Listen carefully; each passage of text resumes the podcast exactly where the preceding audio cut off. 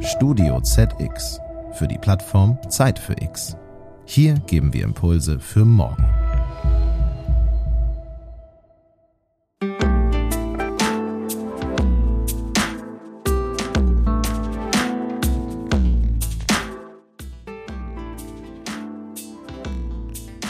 Die Anlagen laufen halt eben in der Wohnungswirtschaft viel zu unüberwacht und unoptimiert. Und es ist einfach so, dass dort 80 Prozent der Heizungsanlagen eigentlich überdimensioniert sind. Wir stellen zu viel zur Verfügung, dadurch verbrauchen wir auch mehr. Das muss gar nicht mehr sein, aber ich muss es natürlich messen können. Herzlich willkommen, liebe Hörerinnen und Hörer, zu Zeit für Klima, dem Podcast für die Nachhaltigkeit.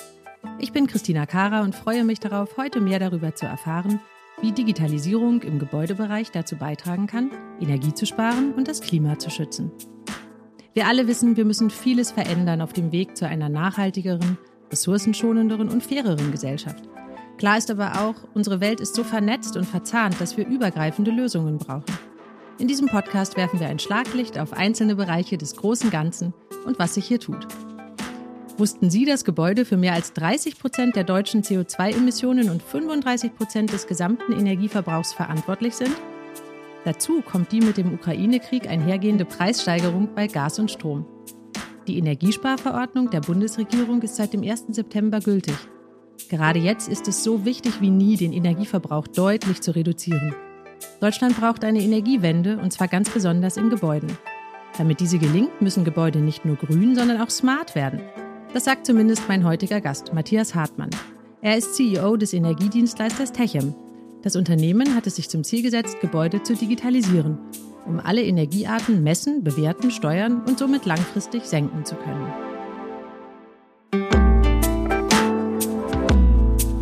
Zeit für Klima, ein Podcast für die Nachhaltigkeit.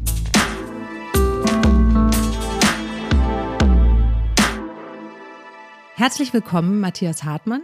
Schön, dass du bei uns bist. Ich freue mich sehr auf unser Gespräch.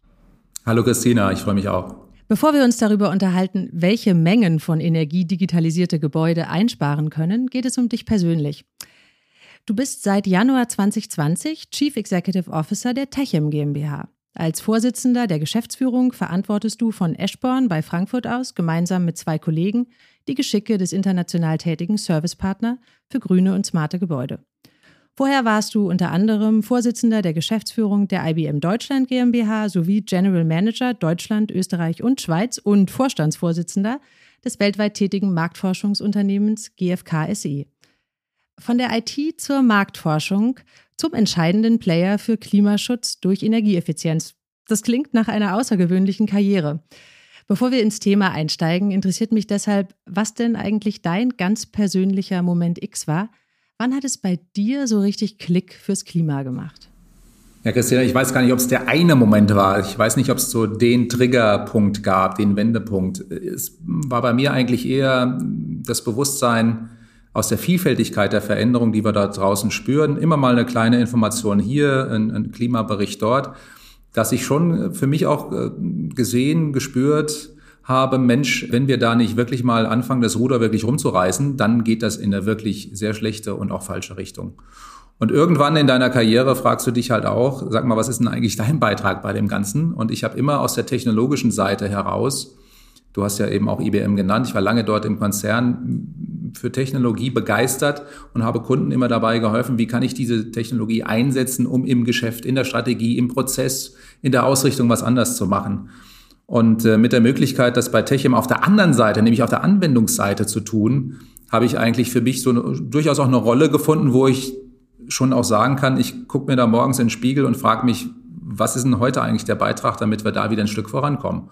Ich empfinde das als hochbefriedigend, äh, so schwierig der Weg auch ist.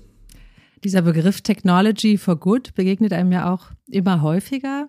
Aber nochmal zurück zu den Basics. Um die Klimaneutralität in 2045 erreichen zu können, müssen HauseigentümerInnen ihre Immobilien energetisch auf den neuesten Stand bringen. Rund 70 Prozent aller Gebäude sind davon betroffen. Mal ganz ehrlich, Matthias, ist das überhaupt machbar? Ja, doch, es ist schon machbar. Aber machen wir uns nichts vor, das ist schon eine Herkulesaufgabe für eine Branche, die ja fairerweise in den letzten Jahren eben genau ihren klimapolitischen Pfad nicht eingehalten hat und es auch nicht geschafft hat, äh, die Ziele zu erreichen. Ergo, mit 40 Prozent Anteil an der CO2-Emission ist der Gebäudesektor einer der wesentlichen Punkte, auf die man schauen muss und wo man die Hand anlegen muss. Da hört sich 2045 schon mal noch lange weg an, aber de facto bei den langen Entscheidungszyklen, die Assetklassen, um die es ja hier geht, leben ja von langen, jahrzehntelangen Nutzungen und sind halt eben nicht von heute auf morgen veränderbar. Von daher, ich glaube, da liegt die Herausforderung drin und ich finde es ja gut, dass Deutschland sagt, wir machen das schon bis 2045. Die EU sagt ja, wir machen es im Green Deal bis 2050. Die fünf Jahre sind nochmal eine sportlichere Voraussetzung für uns, um das zu verändern an dieser Stelle. Du hast es eben schon erwähnt, der Handlungsbedarf scheint groß zu sein. Der Gebäudesektor hat die laut Klimaschutzgesetz zulässigen CO2-Emissionen mehrfach verfehlt. Die klimapolitische Herausforderung im Wärmesektor ist enorm. Bis 2030 soll der Ausstoß an Klimagasen gegenüber 2020 um über 40 Prozent gesenkt werden. Bisher stand in der öffentlichen Wahrnehmung vor allem die Gebäudehülle im Fokus. Ich habe jetzt gelesen, dass Sanierungen daran aber nur 20 bis 30 Prozent des Einsparpotenzials ausmachen. Wie hoch sind denn die Potenziale im Gebäudeinneren? De facto hat die Branche in den letzten Jahren oder eher im letzten Jahrzehnt massiv milliardenschwer investiert in die Dämmung von Gebäuden, in die Dämmung von Dächern, in das Austauschen von Fenstern. Das ist richtig, das ist gut, ist auch notwendig. Es ist aber eben, wie du es auch eben sagst, nur ein Teil der ganzen Gleichung. Wir müssen tatsächlich auf das Gesamtsystem gucken und dieses Gesamtsystem verändert sich und im Gebäudeinneren sind es natürlich die Potenziale einmal im Heizungskeller oder auch in der energetischen Zuführung. Äh, und es sind vor allem, auch die leben ja im Inneren, es sind die Mietenden, es sind die Menschen, es ist der Nutzer. Und der wird äh, so häufig in der ganzen Gleichung äh, nicht stark genug ein, einbezogen. Wenn ich also mal sage, ähm, die Hülle sind 20 bis 30 Prozent, dann kann man sagen, Nutzerverhalten sind nochmal 20 bis 30 Prozent. Dann kann man sagen, es sind wahrscheinlich nochmal 20, 25 Prozent, die über dekarbonisierte Energieträger kommen müssen, also statt fossil eben Solar auf dem Dach, die Stromwärme, die uns da helfen wird. Und es ist nicht zuletzt halt eben auch äh, die Möglichkeit, durch digitale Maßnahmen Optimierung und Energieeffizienz äh, zu leisten. Und ich glaube, das ist einer der Kernpunkte, der immer verkannt wird. Zunächst geht es doch erstmal darum, den eigentlichen Verbrauch zu senken, bevor wir uns nur darüber unterhalten, wie wir fossile durch eben dekarbonisierte Energieträger ersetzen. Da müssen wir ran. Und genau um diese von dir gerade angesprochene Digitalisierung und wie diese sozusagen smart dabei helfen kann, die CO2-Emissionen herunterzubringen, wird es heute gehen. Du giltst in der Branche als derjenige, der intelligente Mess- und Steuerungssysteme bei Techem maßgeblich vorangetrieben hat. Kein Wunder, wenn du zuvor lange Jahre in der IT-Industrie tätig warst. Kannst du uns vielleicht an einem einfachen Beispiel erklären, warum es so wichtig ist, hier auf dieses System zu setzen? Es gibt ein paar ganz wesentliche Leitsätze, sage ich mal, die ich auch versuche wirklich immer wieder zu wiederholen. Der eine heißt, Messen schafft Bewusstsein. Und der andere heißt, ohne Digitalisierung keine Energiewende. Auf beide würde ich gerne eingehen. Ähm, das eine ist, dass wir heute natürlich in einem Zeitalter stehen, wo wir durch die Digitalisierung überhaupt erst einen ganzheitlichen Datenhaushalt entwickeln können und vor allem auch steuerbar machen können, um Energieeffizienz im Gesamtgebäude herzustellen.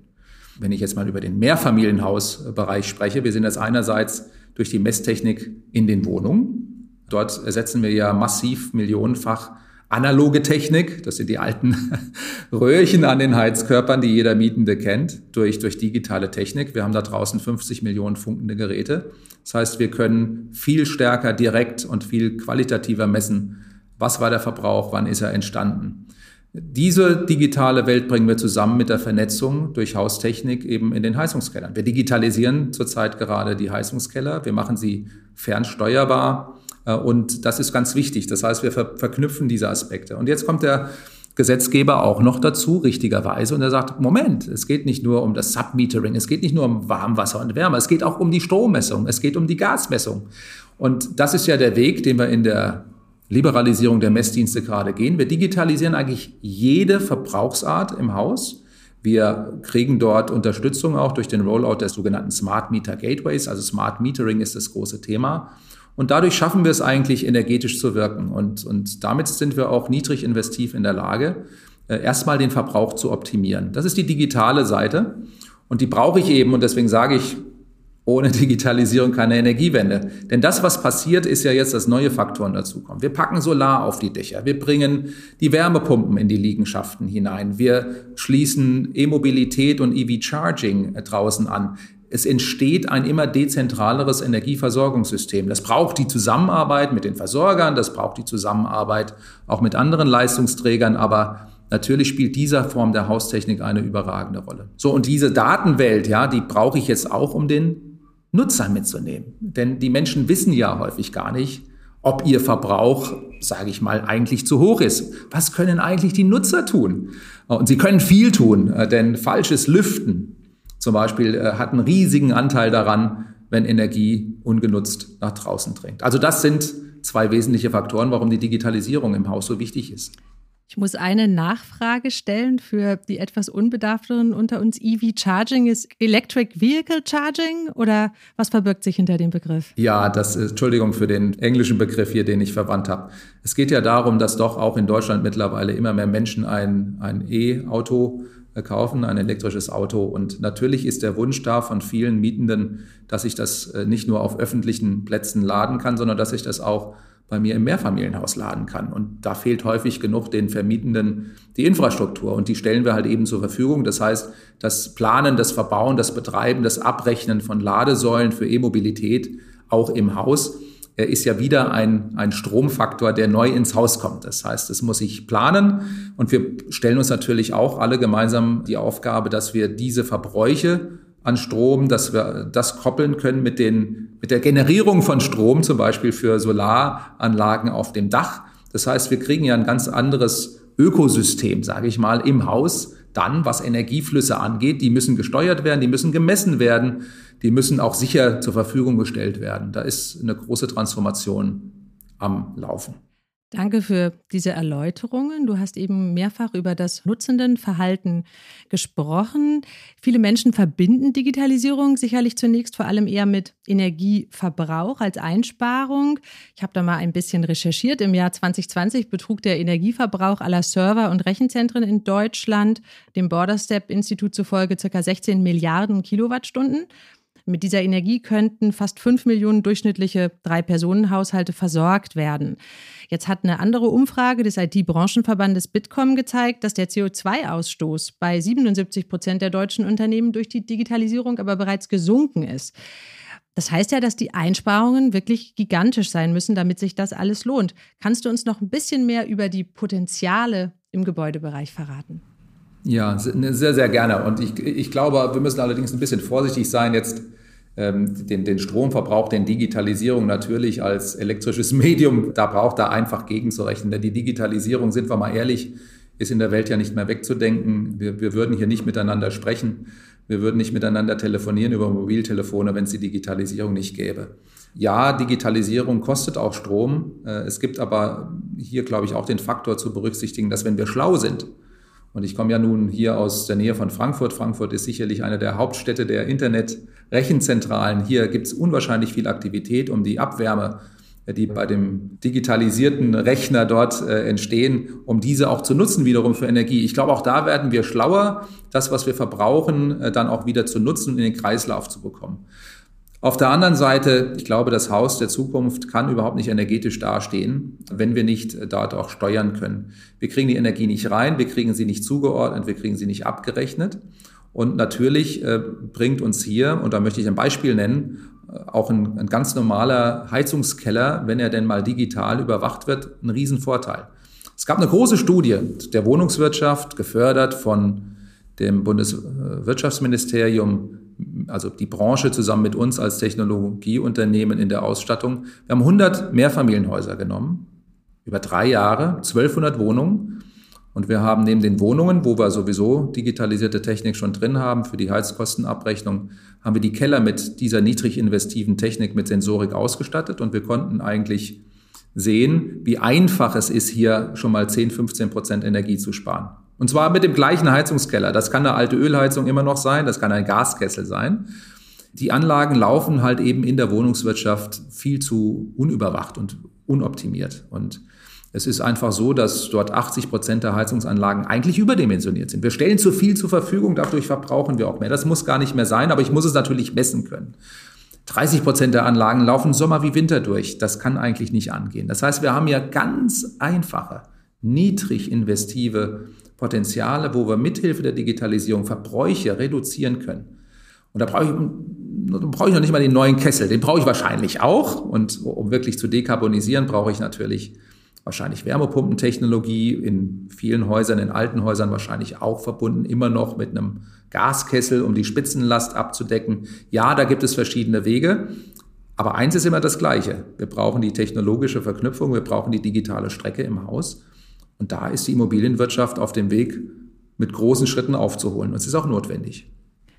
Du hast jetzt zweimal ein Stichwort gegeben, das wie Musik in den Ohren klingt, und zwar der Begriff niedrig investiv.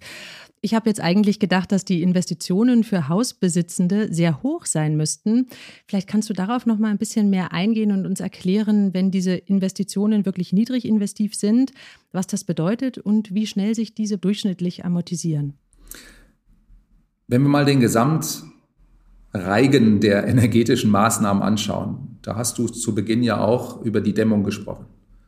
Die Dämmung ist sicherlich ein sehr aufwendiger, auch ein sehr teurer Prozess. Jeder Hausbesitzer, jeder Vermietende, der das angegangen hat, der weiß, dass eine Außendämmung der Fassade, das neue Fenster, dass eine Aufdeckung eines alten Daches sehr viel Geld kostet. Typische Amortisationszeiten liegen da sicherlich zwischen, ich sag mal, 12 und 18 Jahren. Ähm, und, und da muss man halt eben dann auch ran. Es wird wahrscheinlich bei vielen Bestandsgebäuden nicht ohne eine energetische Dämmung gehen. Dagegen sind die Maßnahmen, in ein bestehendes Heizungssystem ein digitales Monitoring aufzusetzen, sicherlich Maßnahmen, die sehr viel kurzfristiger wirken. Wir denken, dass der Return on Investment über zwei Heizperioden zu schaffen ist. Viele fragen mich, oh, kann ich das jetzt noch schnell für den Winter machen? Das wird nicht jedem gelingen. Das ist einfach auch eine Frage von Kapazitäten, das ist eine Frage von verfügbaren Handwerkern. Aber es muss eben auch nicht immer die neue Heizungsanlage erstmal sein. Und gerade der andere Geschäftszweig, der uns natürlich seit 70 Jahren beschäftigt, nämlich das Messen von Energie und das Rückspielen zum Verbraucher. Da gibt es gefühlt geschätzt 20 Studien von Universitäten, die halt eben auch aufzeigen, das ist die niedrig investivste Maßnahme, die du machen kannst, um dem Menschen zu zeigen, wie er sein Verhalten zu verändern hat. Aber ich gebe jetzt auch mal ein anderes Beispiel dazu. Bislang wurde einmal im Jahr abgelesen und einmal im Jahr abgerechnet. Der Mietende kriegt dann typischerweise von seinem Verwalter oder vom Eigentümer irgendwann im Mai, Juni, Juli seine Abrechnung. Und zwar über den Verbrauch des vergangenen Jahres. Wer, wer erinnert sich noch daran, wie er sich verhalten hat im letzten Jahr? Ich mache mal einen Vergleich. Wenn, wenn wir heute in ein Auto einsteigen würden und du bist die Fahrerin und du drückst mal mehr und mal weniger mit deinem rechten Fuß aufs Gaspedal, dann siehst du im Tachofeld oben äh, in der Anzeige sofort den Ausschlag des, der kleinen Nadel, die dir sagt, hoppla, jetzt verbrauchst du viel, hoppla, jetzt verbrauchst du wenig. Es ist die Regulierung auf dem Weg, eben auch unterjährig die Verbraucher, die Mietenden zu äh, informieren. Das ist die unterjährige Verbrauchsinformation. Einmal im Monat wird das gemacht. Eigentlich arbeiten wir ja digital an der Strecke, wo ich das gefühlt jederzeit tun könnte. Und da muss es vielleicht nicht real-time hingehen, aber wir müssen den Menschen zeigen, dass ihre Verbräuche massiv einwirken auf ihre Kosten. Das werden sie in diesem Winter spüren. Und wir müssen ihnen aufzeigen, was sie tun können, damit sie weniger verbrauchen. Und deswegen sage ich immer, ohne den Mietenden oder den Nutzer wird es nicht funktionieren. Wir müssen die aufklären und wir können das mit Hilfe von Daten auch machen. Sicherlich kann die ganze Branche das noch viel besser tun als heute der Stand der Technik ist, aber daran arbeiten wir ja auch. Jetzt hast du gerade darauf hingewiesen, dass es ohne die Mietenden, ohne die Nutzerinnen nicht funktionieren wird. Ich stelle mir das so vor, dass es grundsätzlich auch ganz anders funktionieren muss, eben weil Gebäude ja grundsätzlich zum Beispiel im urbanen Raum nicht alleine singulär irgendwo rumstehen, sondern in einem Verbund sind. Und ich frage mich dann, ob für möglichst hohe Resultate auch Partnerschaften von Immobilienbesitzenden nötig sind oder kann jeder das individuell planen? Wie muss man da zusammenarbeiten? Was verändert sich diesbezüglich? Ich glaube, da bist du an einem ganz wichtigen Punkt. Ähm, das passiert bereits in Ansätzen. Das ist auch der Weg, den, den es nehmen wird. Wir sehen, dass wir hier mehr über das sogenannte Quartier nachdenken müssen. Das muss nicht immer eine homogene physische Einheit sein. Ich weiß, dass viele meiner großen Kunden virtuell ihre Liegenschaften in sogenannten Quartieren gedanklich bündeln und versuchen, ein gesamtenergetisches Konzept zu erstellen. Das macht ja auch in vielen Einsatzbereichen Sinn. Denk mal daran, wenn du mehrere Mehrfamilienhäuser nebeneinander stehen hast. Die einen sind verschattet, kriegen vielleicht nicht die Sonne so ab mit ihren Solardächern wie die Nachbarhäuser. Oder die Sonne wandert und durch die Architektur der Häuser kriegt der eine mehr morgens, der andere mehr nachmittags dann ist es ja ein einfaches darüber nachzudenken, dass wir die erzeugte Energie auch eben nicht nur im Haus belassen, sondern unter Quartiersgedanken eben im Sinne einer Sharing Economy, eines Teilens und Handelns entsprechend nutzen. Und da wird es auch hingehen. Wir denken also mehr und mehr auch bei Neubaukonzepten, wo wir die energetische Ausstattung machen, wo wir Solaranlagen verbauen, wo wir aber auch noch zum Teil äh, natürlich Fernwärme integrieren. Da müssen wir in größeren Einheiten denken und da genau geht's auch hin. Das braucht die Zusammenarbeit mit der Kommune, das braucht die Zusammenarbeit mit den kommunalen Versorgern oder mit den Fernwärmeversorgern. Äh, da müssen jetzt die Player zusammenkommen und ich denke, das ist für die Immobilienbranche auch eine Notwendigkeit. Wir sind zu sehr in Einzelschritten unterwegs. Hier braucht es die Zusammenarbeit, hier braucht es mehr Kollaboration, hier braucht es mehr Datenstandards, äh, hier braucht es mehr gemeinsame standardisierte Lösungen. Da muss sich auch die Politik bewegen, ja? denn heute haben wir Mieterstromlösungen, die sind immer noch schwer umzusetzen. Warum sollen die Mietenden denn nicht den Strom nutzen, der über Solardächer entsteht? Und daran wollen wir natürlich arbeiten. Und da gibt es auch äh, Konzepte, die sind aber teilweise noch äh, ein bisschen umständlich in der Umsetzung. Das hat die Politik erkannt. Da werden wir sicherlich auch über den Sommer hinweg Bewegung sehen. Ja, wir müssen also nicht mehr nur aufs einzelne Haus gucken, sondern so wie du es in der Frage hast, wir müssen in Quartieren und in Gruppen von Liegenschaften denken. Bewegung im Bereich Energie wollen wir alle sehen. Zum einen aus Klimaschutzgründen, zum anderen, weil die Energiepreise massiv steigen. Es gibt aber noch ein drittes Thema, das uns alle im Moment umtreibt, nämlich das große Thema Versorgungssicherheit. Kann die Digitalisierung hier auch Vorteile bieten? Nun, ich würde sagen, die große Diskussion, die wir im Moment haben, nämlich die Fragestellung, macht Gazprom die Leitungen zu oder werden sie weiter liefern, ist nicht primär eine digitale Frage. Das ist primär eine politische, äh, auch machtpolitische Frage im Rahmen eines ganz schwierigen und uns alle belastenden Konfliktes. Natürlich arbeiten die Energieversorger schon lange an smarten Grids, an smarten digitalen Netzen zur Aussteuerung des Energieverbrauchs. Auch hier ist es gar nicht mehr ohne Digitalisierung denkbar. Aber ich glaube, machen wir uns nichts vor, Hand aufs Herz. Hier geht es um strategische Fragestellungen der Sicherstellung der Energieversorgung. Hier kann man lange darüber debattieren, ob uns als Land da in der Vergangenheit die Dinge durchgegangen sind oder wir den Blick nicht hatten. Hilft uns ja nichts. Für diesen Winter heißt es jetzt zu sagen, was können wir tun, was können wir beitragen. Und da appelliere ich ganz klar an das Nicht-Digitale, sondern an den Menschen, an den Bürger, an, an jeden Mietenden, egal ob er im Eigenheim oder zur Miete wohnt. Ein Grad Absenkung der Temperatur erspart uns sechs Prozent des Energieverbrauchs. Und die Diskussion, die ich dann in den Foren äh, auf Social und wo auch immer dann sehe, kann man das zumuten, dass nur noch in Anführungszeichen eine Temperatur von 19 Grad zumutbar ist meine persönliche Meinung, ich sage die auch ganz laut und deutlich, heißt, selbstverständlich ist das zumutbar. Ähm, ich kann die Diskussion auch nicht verstehen, ob das ein persönlicher Eingriff in meine liberale Einstellung ist oder, oder, oder.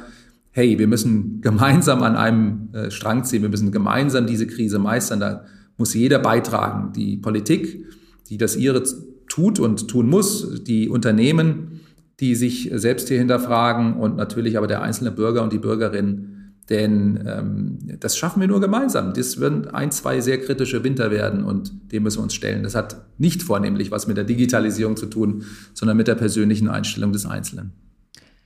Du hast jetzt eben gerade die strategischen Fragestellungen beleuchtet, vor denen die Politik steht. Natürlich stehen auch Unternehmen vor strategischen Fragestellungen. Ich stelle mir vor, dass das Angebot von digitalen Technologien auch Einfluss auf die Geschäftsmodelle von Techem hat. Der traditionelle Messstellenbetreiber hat sich zu einem Servicepartner entwickelt. Was für Auswirkungen sind das, wenn so eine Evolution stattfindet? Und was bedeutet das für ein Unternehmen mit weltweit rund 4000 Mitarbeitenden? Naja, es, es muss sich verändern. Das steht mal vor der Klammer. Es ist auch für uns als 70-jähriges Unternehmen ein großer Veränderungsprozess. Nicht nur, dass das Kerngeschäft, das Kernprodukt, nämlich die Heizkostenabrechnung sich verändert. Sie geht von einem einjährigen Prozess, wie gesagt, wir lesen jetzt zwölfmal im Jahr ab, das geht nur noch digital. Äh, ich habe jetzt ein neues Angebot, das heißt Abrechnung direkt. Da kann der Privatkunde im Portal direkt online seine Abrechnung machen.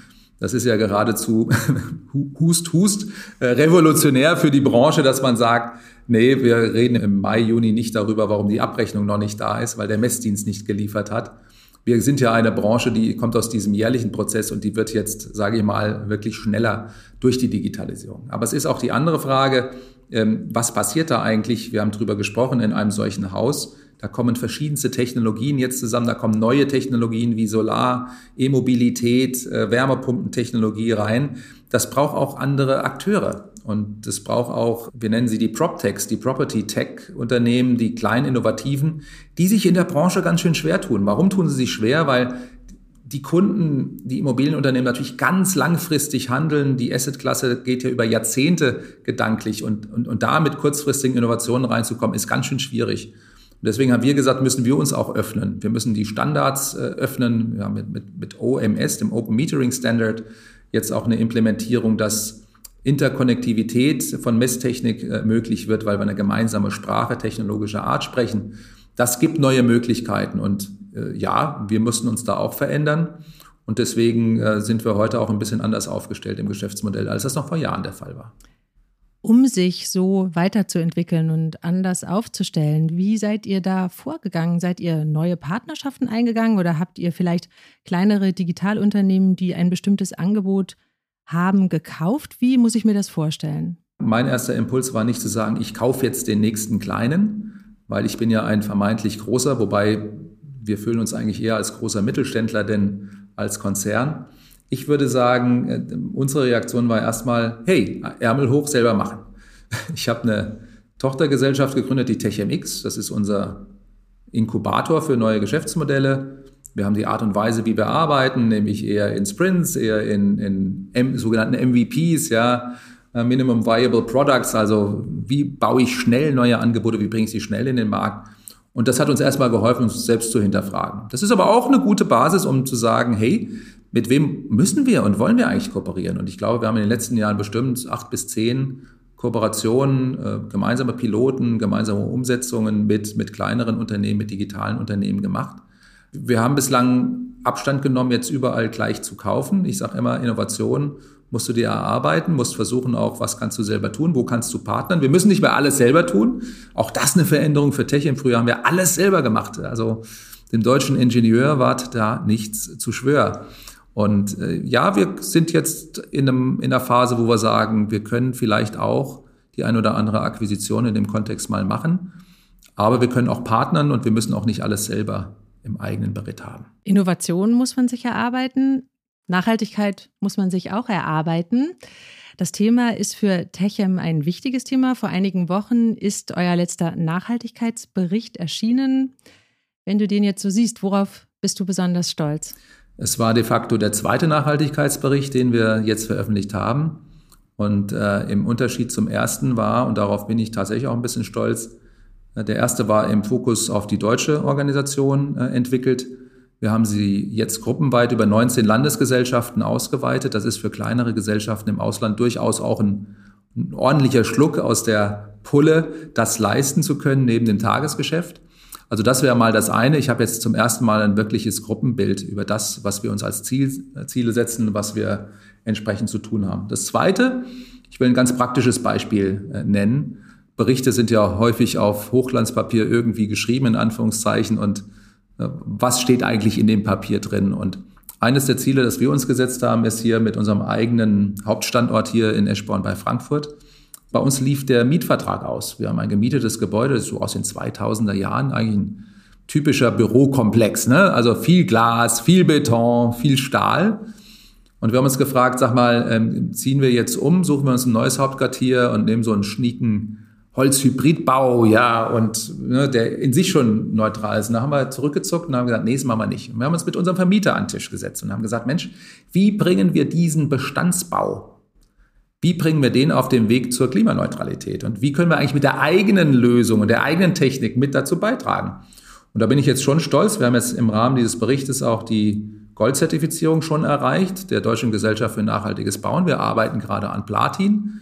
Und so äh, wollen wir unseren eigenen Beitrag im eigenen Bestand leisten, um ein Gebäude klimaneutral äh, auf den Pfad zu schicken. Und das sind für mich dann eher die eigentlichen Dinge, die wichtig sind im Report. Was nehme ich mir wirklich konkret vor? In allen Bereichen, in der Dimension der Energie, beim E, im Bereich von S, also unser soziales Engagement, aber auch im Bereich Governance, also gute Unternehmensführung. Und in allen Bereichen haben wir uns, glaube ich, konkrete Ziele gesetzt und sehen schon, das hat auch einen wandelnden Effekt aufs Haus. Da gucken die Mitarbeitenden drauf, da wollen die Menschen wissen, was tun wir wirklich. Äh, Greenwashing ist verpönt, das wollen wir nicht. Wir kaufen keine Zertifikate, sondern wir versuchen unseren Beitrag auch so zu leisten. Und ja, stolz, weiß ich nicht. Ich glaube, stolz kann man immer dann sein, wenn man was erreicht hat und nicht, wenn man sich die Ziele definiert. Aber beides muss zusammenkommen. Klare Ziele, dann können wir auch umsetzen. Was sind denn für euer Unternehmen hinsichtlich der eigenen CO2-Bilanz die größten Herausforderungen? Ja, es ist tatsächlich ähm, etwas, was durchs ganze Unternehmen geht. Und natürlich mache ich mir Gedanken darüber, wie wir die Messtechnik, also wenn wir Heizkostenverteiler erstellen, da haben wir die Fragestellung, wie machen wir das in der Kreislaufwirtschaft, wie kriegen wir das auch von der CO2-Bilanz hin, welche Granulate verwenden wir, was machen wir im Recycling. Das sind die Facetten, aber ehrlich gesagt, wenn du auf unsere Gesamtbilanz guckst, das sind nicht die großen Brocken. Der größte Brocken ist das, was wir im Bereich des sogenannten Energiecontractings für unsere Kunden tun. Also die zweieinhalbtausend Heizungskeller und Heizungsanlagen, die wir im Auftrag und für unsere Kunden betreiben. Will heißen, geplant haben, installiert haben und jetzt natürlich auch auf einem Portfolio sitzen, das nicht nur grün ist. Ich habe noch sechs Prozent Ölanlagen dort drin, die wir zum Teil vom Kunden übernommen haben. Wie bringe ich die jetzt in den grünen Korridor? Ich habe viel Gas wo kann ich jetzt bereits Wärmepumpentechnologie in einem Bestandsgebäude einsetzen und die Bude muss ja warm werden. Der Kunde hat auch keine Lust, dass dann im Winter, wenn die Wärmepumpe den Wirkungsgrad nicht hat, auf einmal eine Stromrechnung äh, durch die Decke geht. Also muss ich, muss ich im Dialog mit meinem Kunden dieses Portfolio an Anlagentechnik auf diesen Pfad nach 45 Richtung Null bringen. Und da gilt auch das Gleiche, was für unsere Kunden gilt. Wir müssen das Portfolio identifizieren, wir müssen niedrig investive Anlagen gleich reinbringen. Wir haben unseren digitalen Heizungskeller dort auch implementiert. Auch das bringt schon Entlastung. Und dann müssen wir schauen, äh, welcher Keller zuerst, wann ist er amortisiert, was sind die größten Dreckschleudern, gedanklich, Entschuldigung, Dreckschleuder im Sinne von CO2-Ausstoß. Ja, und dann werden die entsprechenden Erbel hochgekrempelt und dann wird umgesetzt. Und das ist, glaube ich, die größte Aufgabe, denn in diesem Scope haben wir die größten Emissionen. In einer idealen Welt gehen bezüglich der Umsetzung sicherlich erneuerbare Energien und Energieeffizienz sozusagen Hand in Hand. Vor einiger Zeit gab die Bundesregierung bekannt, dass sie in den nächsten sechs Jahren knapp drei Milliarden Euro in die Förderung von Fernwärme aus erneuerbaren Energiequellen investieren wird. Das Geld solle Anreize dafür schaffen, erneuerbare Energien in der Fernwärmeproduktion zu nutzen und so die Energiewende ankurbeln. Weißt du, ob ähnliche, ich nenne es jetzt mal, Incentivierungen auch im Bereich der Energieeffizienz geplant sind? Ja, schon. Also zunächst mal würde ich gerne kommentieren. Es ist ganz wichtig, dass wir zum Beispiel die Fernwärme dekarbonisieren. Ähm, ich habe vorhin über die Abstrahlwärme und Abwärme von Rechenzentren gesprochen. Die können wir sehr wohl in den Kreislauf mit reinbekommen. Das sollten wir tun. Das ist eine gute Möglichkeit. Wir arbeiten auch an Fragestellungen auf der Versorgerseite. Können wir zum Zeitpunkt X, sicherlich nicht im ersten Schritt, aber über die Zeit Wasserstoff mit in die Gaszuleitung mit hineinbringen, können wir das Gasnetz nutzen. Das wird niemals mehr von 10 bis 20 Prozent Wasserstoffzuführung haben, aber wäre auch in der Übergangszeit ein guter Punkt. Also ja, da ist viel zu tun. Auf der anderen Seite, ein konkretes Beispiel, die europäische Gesetzgebung geht den Weg zu sagen, Mensch, wir müssen diese Heizungskeller besser optimieren und besser monitoren. Das sieht die europäische Gesetzgebung bereits vor. Die EPBB äh, denkt in diese Richtung. Die Umsetzung in deutsches Recht, in das GEG, e ist hier äh, unterwegs. Äh, ja, das fordern wir. Das ist ein niedrig investives Mittel, wie Eigentümer, wie Vermieter dafür sorgen können, dass einfach der bestehende Keller, wenn er nicht gleich um getauscht werden kann, doch energetisch besser läuft. Also ja, da gibt es Möglichkeiten, das zu tun. Das muss nicht immer die Förderung mit Geld sein, ähm, sondern es kann eben auch ein Stück weit Ordnungsrecht an der richtigen Dosierung äh, sein, um technologieoffen halt dafür zu sorgen, dass die Branche sich bewegt. Und ähm, das merken wir ja schon im Moment aus der Politik. Die neue Regierung ist sehr wohl willens äh, und auch sehr entschlossen, Ordnungsrecht einzusetzen, um eine Transformation und Transition hin zu grüner Energie zu schaffen. Und damit muss sich die Branche auseinandersetzen. Da haben wir intensive Dialoge. Ich finde es auch gut, dass die Politik dazuhört. Ähm, es ist also nicht so, dass einfach nur in Berlin entschieden würde. Ähm, äh, aber die Steuerungsdichte ist im Moment sehr, sehr hoch und die Verordnungen, die galoppieren fast. Das ist auch eine große Herausforderung für unsere Kunden und für uns selbst die Voraussetzungen zu schaffen, dass diese Verordnungen zeitgerecht und dann auch wirklich wirksam umgesetzt werden. Apropos fordern und fördern und zuhören von Seiten der Politik und politische Unterstützung, wenn du drei Wünsche an die Politik frei hättest, was wären diese denn genau? Ja, ich glaube, das ist das eine, dass wir ganzheitlicher denken. Es war deine Frage vorhin, denken wir im Einzelgebäude oder denken wir in Quartieren?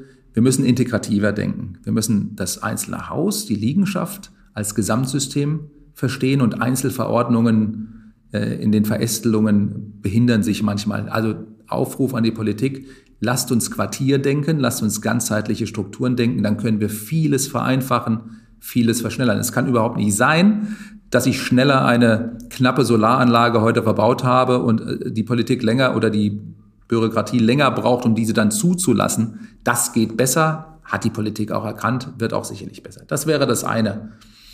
Aber wir müssen uns an die eigene Nase fassen. Äh, wir brauchen stärker als bisher die Nutzung der Gebäudeautomation. Da muss die Wirtschaft auch leisten. Ohne Digitalisierung keine Energiewende. Ergo, lasst uns doch diese Dinge, die heute schon funktionieren, auch wirklich tun. Lasst uns wirklich gucken, dass wir im Ordnungsrecht das Heizungsmonitoring mitverpflichtend machen. Das ist kein großer Aufwand für die Wirtschaft. Wir haben aber einen guten Effekt. Acht bis 15 Prozent Einsparung ist da gut machbar. Äh, und die Lösungen sind ja da. Und drittens, vielleicht ein Punkt, der aus meiner eigenen Vergangenheit in der Informationstechnologiebranche herrührt. Ich schaue heute darauf, wie wir Daten nutzen können. Und ich darf vorweg schicken, die Daten, die wir nutzen, äh, die sind anonymisiert. Äh, die, da geht es nicht darum zu verstehen, was tun Mietende. Aber ich gebe nur mal ein Beispiel. In der Heizkostenverordnung, die jetzt seit 1. Januar verpflichtend wurde, ähm, steht eindeutig drin, dass wir die, die digitalen Daten zur Wärmemessung nur zum Zweck der Abrechnung nutzen dürfen. Das geht ja noch hinter die DSGVO-Verordnung zurück. Äh, ganz im Gegenteil, es wäre richtig zu sagen, bitte nutzt diese Daten, damit Heizungskeller optimal ausgesteuert werden dürfen. Da steht sich die Politik aus zu engem Korsett selbst im Wege. Wir brauchen da eine sichere, für den Konsumenten, für den Nutzer sichere Nutzung von Daten in anonymisierter Form, nämlich Industriedaten, um das zu tun, was wir alle brauchen. Reduzierung der Verbräuche, Reduzierung der Kosten für Mietende. Da steht sich die Politik mit diesen Regelungen selbst auf dem Schlips. Und äh, da müssen wir was tun. Ich bin sehr gespannt, was da getan wird. Matthias, ich danke dir sehr herzlich für diesen Deep Dive in das Thema, was Digitalisierung eigentlich bezüglich unserer Energieverbräuche zum Thema Klimaschutz auch beitragen kann. Es war sehr, sehr schön, mit dir zu sprechen. Ganz herzlichen Dank und liebe Grüße an euch. Liebe Hörerinnen und Hörer, wenn Sie mehr darüber erfahren möchten, mit welchen Lösungen Techem die Immobilienwirtschaft dabei unterstützen kann, dem Ziel der Klimaneutralität näher zu kommen, gehen Sie auf techem.com. Die URL gibt es auch in den Show Notes dieser Sendung. Und dort finden Sie auch den aktuellen Techem Nachhaltigkeitsbericht. Ich danke Ihnen fürs Zuhören und freue mich aufs nächste Mal. Machen Sie es gut.